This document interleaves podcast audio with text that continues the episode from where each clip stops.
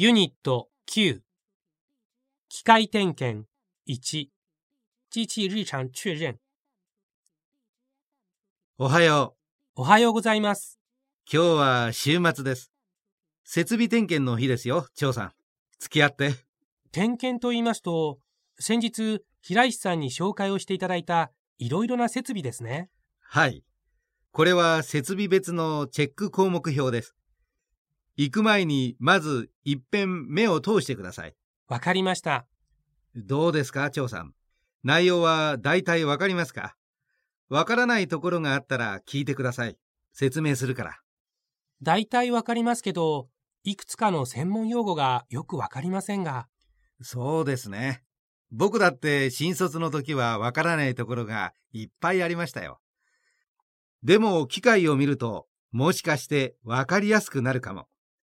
よし、行きましょう。点検ファイルを忘れないでね。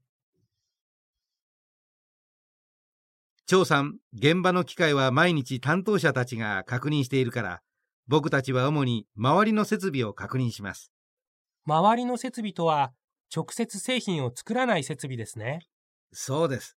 今日は全部確認します。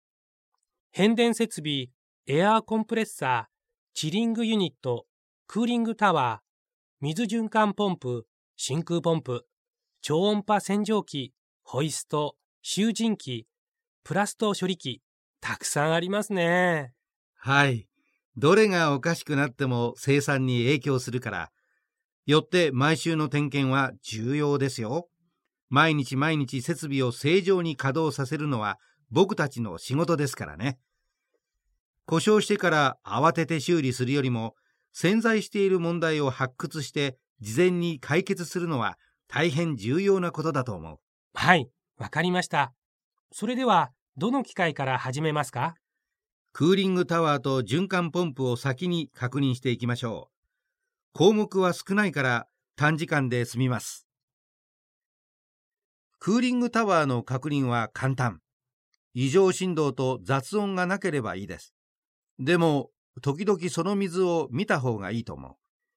今までの経験だと、フィルターが詰まったり、ファンの下にある水の出口が塞がったり、水の中のゴミが引き起こした問題は多かったから。はい、わかりました。水タンクのそばにあるのは循環ポンプですね。